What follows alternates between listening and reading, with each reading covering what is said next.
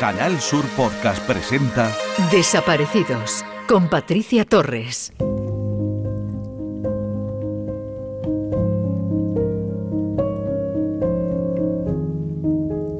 La extorsión es el otro drama que viven los familiares de personas desaparecidas. A menudo, algunos desarmados se aprovechan del dolor y la desesperación de una familia para pedir dinero. Llamadas con pistas falsas, extorsiones y bromas de mal gusto son situaciones que se siguen dando como les ocurrieron a Isidro y Rosa, padres de Paco Molina, el joven cordobés desaparecido hace siete años. Además de la angustia de no tener noticia de su hijo, ni saber si está vivo o muerto, ellos se han chocado con la maldad humana y con la falta de empatía de algunos lograron que un juzgado de menores de Córdoba impusiera a dos menores una condena a nueve meses de tareas educativas y una indemnización de 350 euros por los daños morales que les provocaron. Los dos menores que tenían 16 y 17 años en ese momento llamaron en reiteradas ocasiones al padre de Paco y le aseguraron que estaba con su hijo en Madrid. Un par de años antes, otro individuo indecente fue condenado a seis meses de cárcel y a una multa de 700 euros por el daño causado al hacer creer en tres llamadas que había conocido a Paco en Albacete, que estaba bien y que vivía en un local de alterne. Este no es un caso aislado.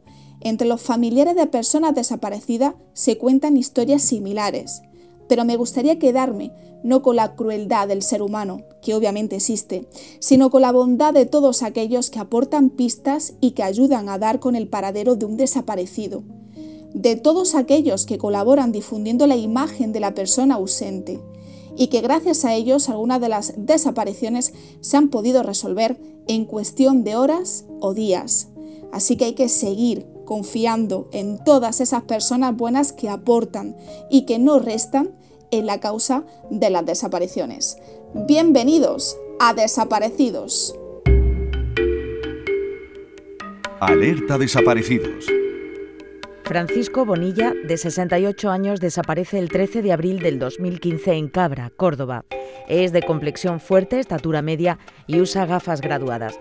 Si tiene alguna información sobre Francisco, póngase en contacto con la Policía Nacional al 091, Guardia Civil 062 o al 112. En Canal Sur Podcast Desaparecidos con Patricia Torres.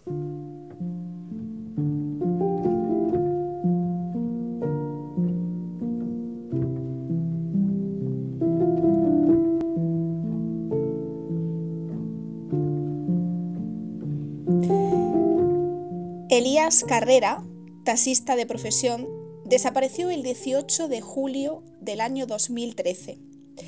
Tras comer con sus hijas, Elías, de 61 años, viajó en un coche alquilado de Urense a Vigo. Tras aparcar el vehículo en la estación de ferrocarril Viguesa, no se ha vuelto a saber nada de él. No se llevó ni su teléfono móvil, ni sus tarjetas bancarias, ni su DNI únicamente cogió su tarjeta sanitaria y un poco de dinero en efectivo. Casi nueve años después de su marcha, su familia sigue en la lucha de encontrar a Elías y no pierde la esperanza de que alguna persona le haya visto y pueda facilitar alguna pista para localizarlo. Hoy nos acompaña a Sandra, hija de Elías. Bienvenida y gracias por estar hoy en Desaparecidos. Muchas gracias a vosotros por contar con nosotros y acordaros de mi padre Elías. En primer lugar, Sandra, ¿cómo está la familia y en qué punto se encuentra la investigación del caso de tu padre? Bueno, pues eh, estamos, eh, digamos, pues en una tristeza permanente porque nos falta, pues un, un punto, nos falta uno de los apoyos más grandes que teníamos en la familia junto a mi madre, y, pues que nada, la vida va siguiendo, van pasando los días, suman los años y la angustia está, la desesperación pues continúa porque no lo tenemos con nosotros y sobre todo por la incertidumbre, ¿no? De, de que no sabemos de él, si en qué situación estará, eh, si pues tiene para comer, bueno, pues eh, todo lo que se te puede pasar por la cabeza. Entonces, pues nada, de momento por la investigación se comenzó aquí en la comisaría provincial de Orense y, bueno, pues sigue en activo, pero claro, eh, digamos que está un poco estancado porque es que no hay de dónde hubo pistas, eh, pero que fueran certeras o que dieran con algo totalmente fiable, pues no no fue no tuvimos esa suerte, la verdad. Entonces, pues nada. Eh, sí. Dime. No, eh, te iba a preguntar que, que, cómo recuerdas ese día, cuando, cómo fue esa última conversación con tu padre. Bueno, pues yo, pues esa última, esa última conversación que tengo, me acuerdo que, bueno, pues fue después de comer, nosotros comimos ese día con él y, y bueno, me lo repito muchas veces esa frase, porque uno de mis mayores miedos, la cara no, pero la voz, de poderme, que se me, que se me olvide la voz de él. Eso para mí, nosotros no tenemos un vídeo, no tenemos una grabación física de él. La cara sí que no se me olvida, pero la voz a veces la echo muchísimo de menos. El poderlo tener con nosotros, pues, lo echamos mucho de menos todos, todos. Y, y pues nada, nosotros veíamos que él no estaba, que él no estaba bien, que incluso, bueno, yo no me encontraba en la provincia, pero los fines de semana sí que venía. Entonces, pues yo veía que él no estaba que él no estaba bien, yo le decía, pero a ti te pasa algo. Bueno, incluso pues tanto mi madre como mi hermana la habían pues eh, de recibir una ayuda psicológica o de ir al médico, pues a ver si, si pasaba algo y tal, pero pero nada, no, él, él decía que no tenía nada, pero lo veías, lo veías bajo, eh, tanto anímicamente como, como moralmente, estaba como, como por estar, o sea, era una cosa que no, que ya no era, ya no era él, ya no era él. Mm. ¿Y a qué debido, a qué ha debido ese bajón, Sandra? Bueno, nosotros llevábamos entre medio año y nueve meses, pues que lo notábamos como un poquito más bajo de la cuenta. Eh, el motivo, pues no lo sabemos porque en mi casa no había ningún ningún problema.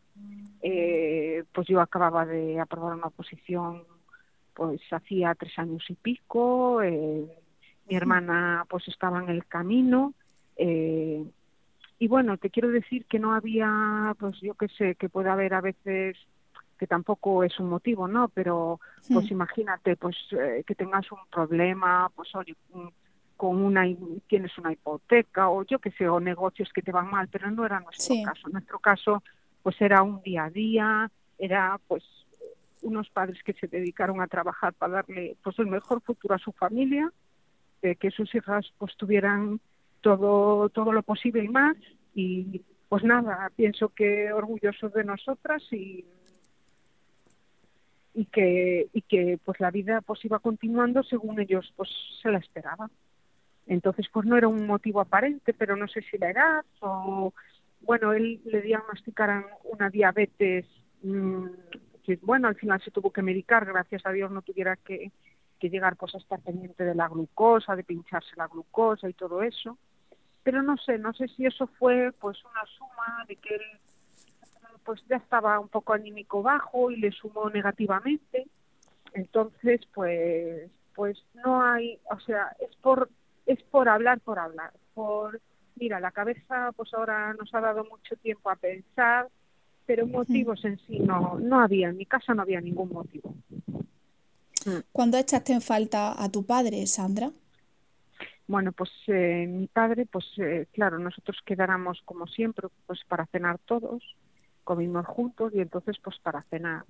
Y veíamos que él nos había dicho en torno a las nueve, nueve y media, que era su hora, y entonces ya cenábamos todos con él, y pues que no, que no que no venía, pues le llamó varias veces, no contestaba y nosotros el teléfono lo dejara guardado allí en un en un mueble y, y claro, no oíamos el teléfono, ¿sabes?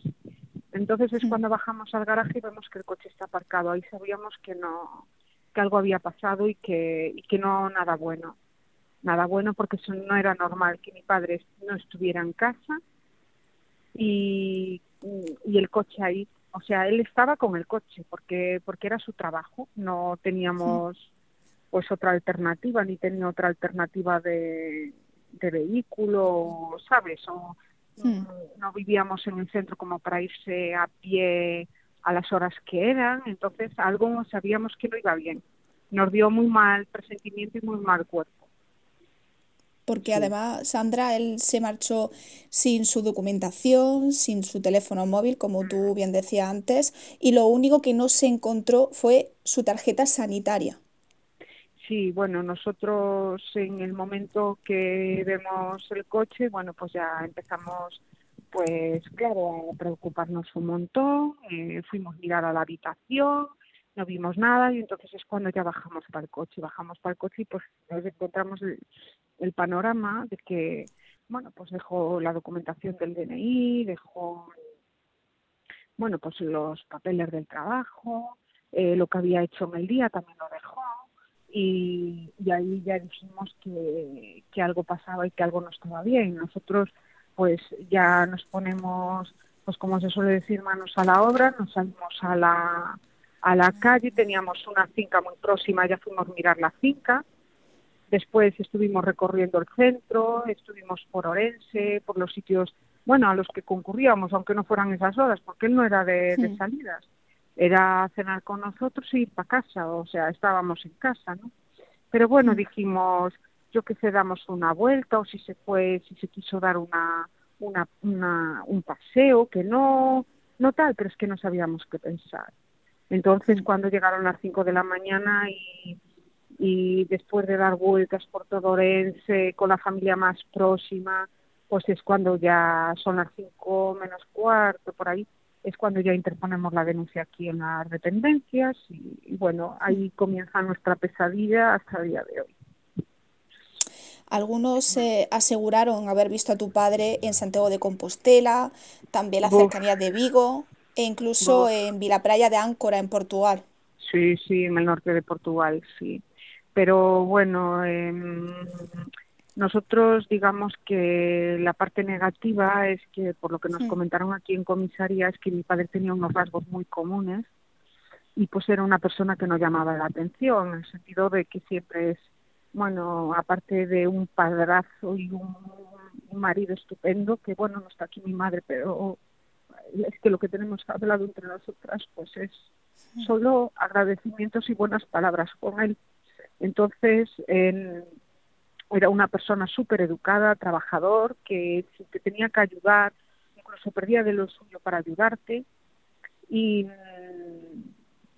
y que no era una persona que llamara la atención y que diera indicios a llamar la atención. Entonces, bueno, la gente, oye, le estamos muy agradecidos de que nos ha llamado, de que se ha molestado en ver la imagen de mi padre, de molestarse, de llamar, pero que diéramos con él o incluso eh, hubiera una grabación que demostrara que era él o que en ese momento estaba él, pues no, no fue así, no fue así. Pero en, la, en, las, em, en las imágenes de la estación sí, se capta, ¿no? Su última imagen, ¿no? Esa sí, esa es la única esa es la única imagen que se puede confirmar que, que era mi padre el que salía por su propio pie eh, le dieron la fianza en ese momento del coche y salió sin maletas, sin bolsos y sin nada, con una bolsa sencilla de todo. Él iba solo mm. también, esa imagen, ¿no? Sí, no va acompañado. Ni le espera nadie en las proximidades, también por lo que nos comentaron que se dio una grabación. Mm. Mm. Y además, Sandra, se comprobaron ruta aérea y marítima y Elías no cogió tampoco ni el barco ni avión. A ver, en principio yo te digo, pues las, investigaciones y averiguaciones que hicieron aquí, eh, de lo que, vamos, que no, no había cogido nada. Mm. Y la investigación policial, desde que desaparece tu padre, siempre han trabajado con dos hipótesis, ¿no? La desaparición voluntaria y o el trágico final, ¿no? Bueno, yo a nosotros claramente con las hipótesis que barajan, pues claro, al principio lo ven como una desaparición voluntaria, porque, bueno, pues marcha por su propio por su propio pie, pero nosotros es lo que recalcamos, tanto nuestra familia como el resto de las 4.000 que nos encontramos en esta misma situación, que cuando unas hijas o su mujer o su hermana o su familia están reclamando y están diciendo que eso no es normal, que eso que él no está, tienen que confiar en la gente que vive con esas personas, y en este caso con mi padre, que no era normal que él hiciera una cosa como esta siendo una persona responsable que se dedicaba a trabajar, que no tenía eh, trabajar, casa, hijas y mujer. Y que estamos diciendo lo que es realmente, que comíamos todos, que cenábamos, que desayunábamos. Pues no hay. Eh, nosotros, mira, si tuviéramos que decir lo contrario, lo diríamos. Tampoco, es que no sé cómo explicarte. Tampoco se gana nada con esto. En la situación en la que está la familia de un desaparecido, con mentir no gana nada, todo lo contrario lo diría. Y cuando una persona está diciendo y está reclamando y está eh, pues eh, diciendo que eso no es normal en ese familiar, es que es la verdad. Entonces lo hay que buscar y eso de voluntario es muy fácil decirlo cuando no es un familiar tuyo. Claro. ¿Sabes? Pero, por ejemplo, que tuviera un estado anímico bajo de medio año para atrás, eh, todo eso, pues eso son influencias que yo pienso condicionantes, claro, sobre su desaparición. Son condicionantes que no puedes considerarlo como una cosa voluntaria. Claro que él, hmm. digo yo, porque bueno, él salió por la por su propio pie, cerró la puerta, todo, que no le pusieron una pistola para salir, pero eso no quiere decir que haya otros condicionantes de, eh, llámale, eh, de sus estados eh, mentales o que no estaba a lo mejor 100% anímicamente y que con eso ya llegó. Y entonces eso de voluntario es muy fácil decirlo cuando no es un familiar tuyo, pero es que es muy fuerte en la situación que te encuentras. Y después, pues llevando una, una averiguación y una investigación, pues bueno, yo, ¿qué quieres que te diga? A mí cuando dicen, ahora como por ejemplo este caso que hubo de este fin de semana, que porque aún se siguen emitiendo casos en Telecinco, en eh, qué tiempo tan feliz, los fines de semana. Pues ayer daban la noticia de que la hija de la infanta Elena se le perdiera el móvil y el CNI hizo una investigación y que le apareció el móvil en una caseta de al lado. El CNI. Mm. ¿Y los desaparecidos qué? Que hay ahora una unidad de desaparecidos desde hace dos años. Cuatro mil familias las que nos encontramos en esto. Y pienso que los medios están a luz de lo que merece esto. Porque es gente, son seres humanos que los hay que buscar y los hay que encontrar. Y que solo lo sabe la familia que se encuentra en esto. Y que es una barbaridad. Yo mi caso de mi padre es una brutalidad, pero después tuve casos en la asociación de niños menores que no se le ha hecho ni una investigación eh, pues a fondo y es una auténtica vergüenza. O sea, sinceramente, esto es muy triste, muy triste. Quizás acentúa tu tristeza y tu desesperación de que te ves con las manos atadas y no y no saber mucho a dónde recurrir, la verdad. En muchas ocasiones la, os sentís solos, ¿no? Y vamos, yo creo, en mi opinión... por estas asociaciones y yo, por ejemplo, pues ahora el subinspector que está llevando el caso, bueno, que es súper buena persona y súper dedicado y profesional a su trabajo, créeme que sí. Esto estamos como a la mano de Dios, tal cual. Y es gente, concho. Son seres humanos. Y que, y que no puede ser, ah, miro si cogió un avión y un barco y ya está. No, no. A base de que tienes pues amigos que te miran esto, si hice una cuenta de banco, eh, mm. y así todo, así todo, es que nosotros había pistas que antes de, eh, como poníamos el, un teléfono que teníamos, y ahora está el teléfono personal de mi madre, pues ya íbamos nosotros antes a la pista. Y donde estábamos ya a la dependencia del sitio, por ejemplo, cuando fue en las playas de las catedrales, pues se le dio información allí a la dependencia. Pero primero ya íbamos nosotros porque no, no te encuentras, bueno, no tiene por qué ser él. Comentarios, mira, banales, banales total, hmm. Hmm. ¿sabes? Y, bueno, pues, pues así. que en esto hay que hacer muchísimo más. Eh, más implicación, sobre todo más empatía, ponerse en el lugar de la otra persona.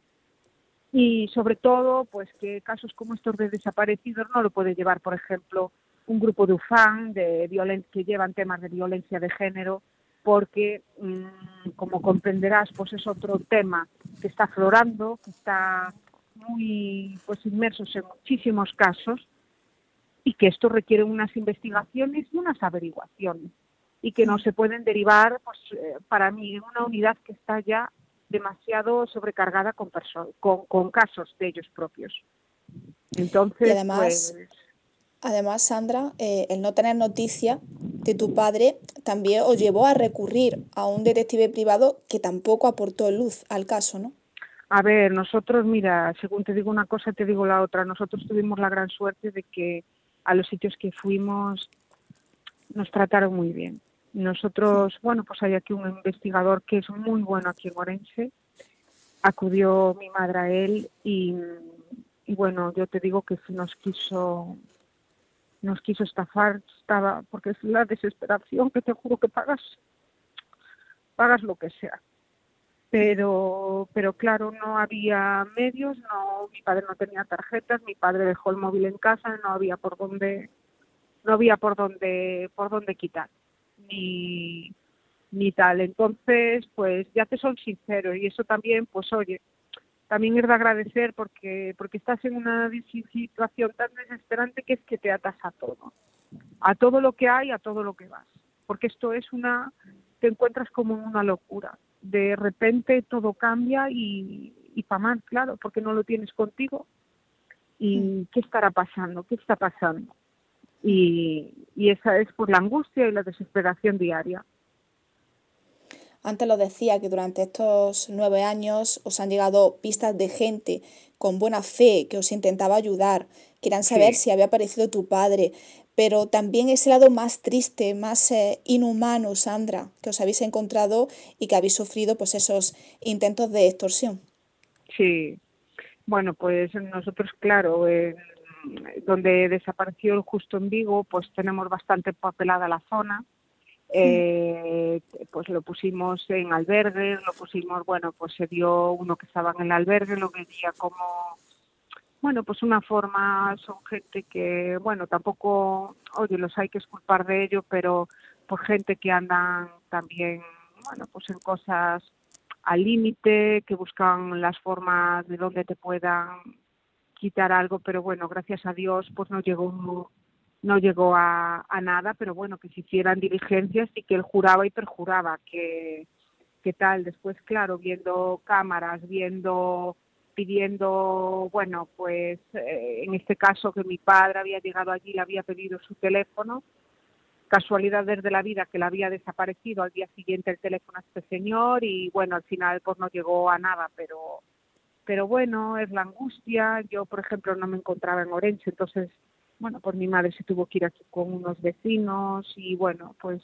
ya dice, lo hemos encontrado y llevaba hasta pues la ropa, ¿no? Es que son situaciones muy fuertes y, y ya te digo, eh, eh, pues al final pues no dio, no dio nada, ni para bien ni para mal. Gracias a Dios no se llevó a cabo la extorsión porque, bueno, pues se identificaron, porque en este caso fuimos con un guardia civil, entonces se identificó y no llegó, no llegó al tema, pero bueno, eh, sabes, eh, esto no estamos libres de estas cosas, por desgracia, pues es así, es así. Hmm. Hmm. Al igual que en años anteriores, Sandra, el pasado mes de marzo te desplazaste a Madrid para reunirte con otros hmm. familiares de desaparecidos en el Senado y para que nadie olvide que seguir luchando por los derechos de vuestros familiares. ¿Cómo viviste ese día? Bueno, pues es un día pues que te reúnes con las con algunas de las familias que estamos en contacto eh, y nada más que nada pues hacer visible nuestros casos que no queden en el olvido que pues tanto mi padre como el resto de la gente como todos los desaparecidos tienen sus derechos y que tenemos que defenderlos porque si no somos nosotros que lo hagamos, nadie lo hace por nosotros, nadie. es un día, bueno, pues eh, que vas, ¿no? Eh, a defender el derecho de tus desaparecidos, pero lo más triste, pues no ves, a ver, que no, que no quieres decir que porque haya una alguna fuerza política allí, pues sea la cosa más o menos, pero no sé, que te sientas respaldado por esta gente o que intente mediar o incluso que hagan algo más, pues eso no lo ves. Entonces es un poco, hay un poco triste, un poco triste. Pero, pero bueno, eh, es lo que hay, estamos la familia, eh, estamos la familia, seguiremos defendiendo los derechos de los nuestros, de que no se olviden, que es lo más importante, y sobre todo reclamar, y no estamos reclamando nada de más, porque aún no hay una unidad por comunidad autónoma, por ejemplo, que pienso que tendría que ser mínimo, ya no en cada provincia, pero una unidad en cada comunidad autónoma que lleve estos casos, que tú te puedas dirigir a ellos. ¿Entiendes? No, no hay, no hay nada de nada de eso. Y después otro tema, bueno, yo tengo aseguración privada, pero los que tienen la pública una asistencia psicológica. La asistencia psicológica ni eres considerada una víctima ni eres nada. Un psicólogo como el resto de la gente, cada tres meses te dan una cita. Hmm. Y yo pienso que eso es que nada, no no lo ven ni lo tratan como, como lo que es una, una unos casos brutales y, hmm. y, yo pienso que tendría que tener otra consideración. Y además, eh, Sandra, evitar esos trámites tan dolorosos como declarar a, a ese ser querido eh, ausente o fallecido, ¿no? Sí, bueno, eso es, eh, eso es una, mira, una brutalidad ya cuando al año hubo que hacer la declaración de ausencia fue, bueno, lo que lloramos ya todos los días, ¿no? Pero pero ese ese ese ese mes que hubo que hacer eso, eso fue una burrada. Es una brutalidad porque tienes que pues hacerte valer de unos trámites, tienes que hacer unas publicaciones en prensa. A nosotros hubo, por ejemplo, que después es otro motivo, por ejemplo, lo hicimos en un periódico de prensa nacional, que bueno, guiándonos a través de una persona, consiguió mirar el periódico que más se vendía, el día que más se vendía, y ya que teníamos que pagar, bueno, pues oye, mételo en el mejor día, ¿no? Hmm. Y bueno, pues nos encontramos que dos mil y pico euros. Entonces, yo entiendo que pues hay desaparecidos y desaparecidos, que hay alguno pues que es para, para evadir deudas que tengan. A ver, yo también, pero yo creo que hay casos y casos. Y, y ya te digo, un anuncio que no llegó ni a la palma de una mano. Y, y sabes, no sé, la empatía, empatía cero. Y, y, no sé, tristeza, todo económico. Eh, entonces, pues el que no tengas que no quiero yo hacerme una idea, ¿sabes? Nosotros, bueno, en cierta manera, cuando lo publicamos en el periódico de prensa nacional, aún así nos sentimos súper agradecidos porque dijimos, vamos a tener una llamada, lo va a ver muchísima gente. Entonces lo veíamos incluso pues como una posibilidad pues a mayores de poderlo encontrar. Pero bueno, por desgracia pues no fue así y, nada, pues a seguir y, y, y, no pararemos pues hasta tenerlo con nosotros. Mm. Tú has definido a tu padre eh, como un padre ejemplar que estaba mm. muy orgulloso de su mujer y de sus dos niñas, orgulloso, confeso, de ella, de las mujeres de su mm. vida. Y es que tu padre vivía por vosotras. Pues sí.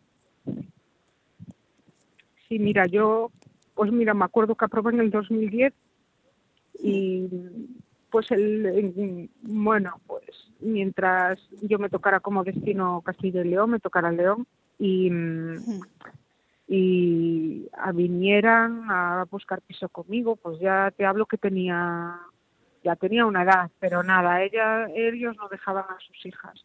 Vamos a buscar piso, mientras yo empezaba a trabajar ellos se dedicaron a arreglarme el piso, a todo, igual con mi hermana. Mi hermana fue interina en Zaragoza y lo mismo, lo mismo todo. Siempre pendientes de tener las mejores academias, todo lo mejor, todo lo mejor para, para llegar, pues oye, a lo que ellos a lo mejor no pudieron no pudieron llegar a ello, pero mm. pero que sus hijas lo consiguieran. Entonces, pues admirables los dos. Mm. Para terminar, Sandra, a mí me gustaría escuchar tu mensaje, ese llamamiento que te gustaría lanzar a, la opinión pública, a quien quieras, y si quieres, eh, lanzar un mensaje también a tu padre. Si él te estuviese escuchando en este momento, ¿qué le dirías?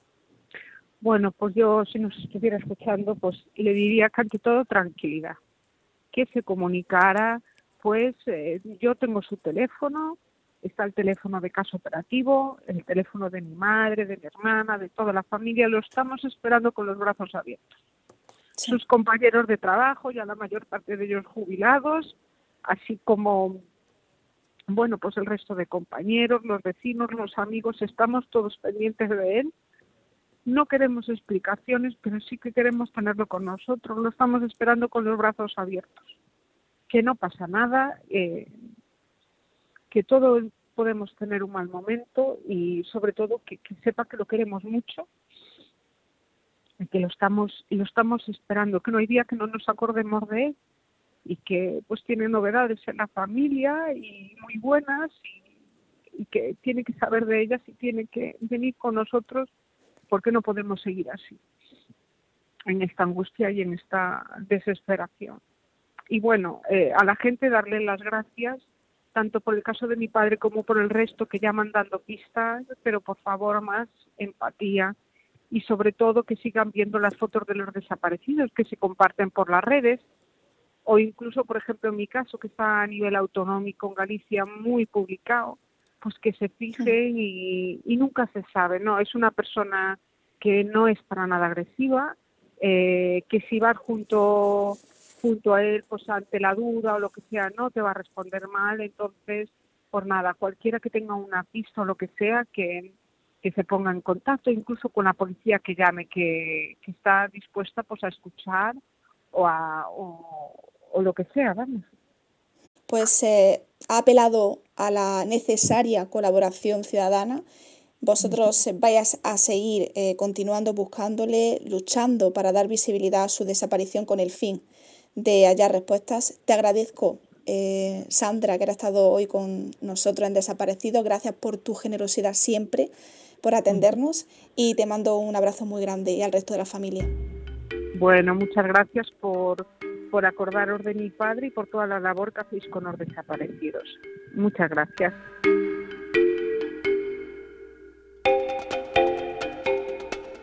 Alerta desaparecidos. Lourdes García Carreño, de 34 años, desaparece el 3 de octubre del 2009 en Roquetas de Mar, Almería. Mide 1,50 de estatura, ojos marrones, usa gafas, tiene el cabello castaño y es de complexión delgada. Vestía camisa roja y pantalón gris con raya lateral, uniforme de CEPSA. Si tiene alguna información sobre Lourdes, póngase en contacto con la Policía Nacional 091, Guardia Civil 062 o al 112.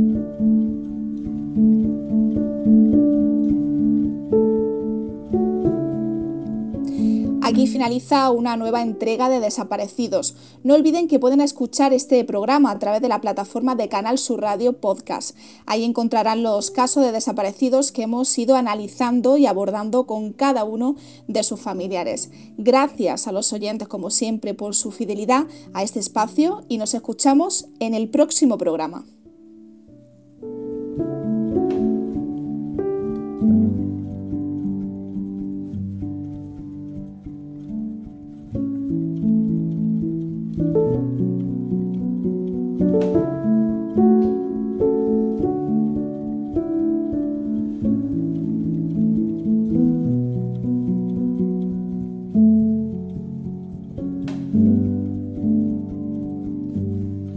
En Canal Sur Podcast han escuchado Desaparecidos con Patricia Torres.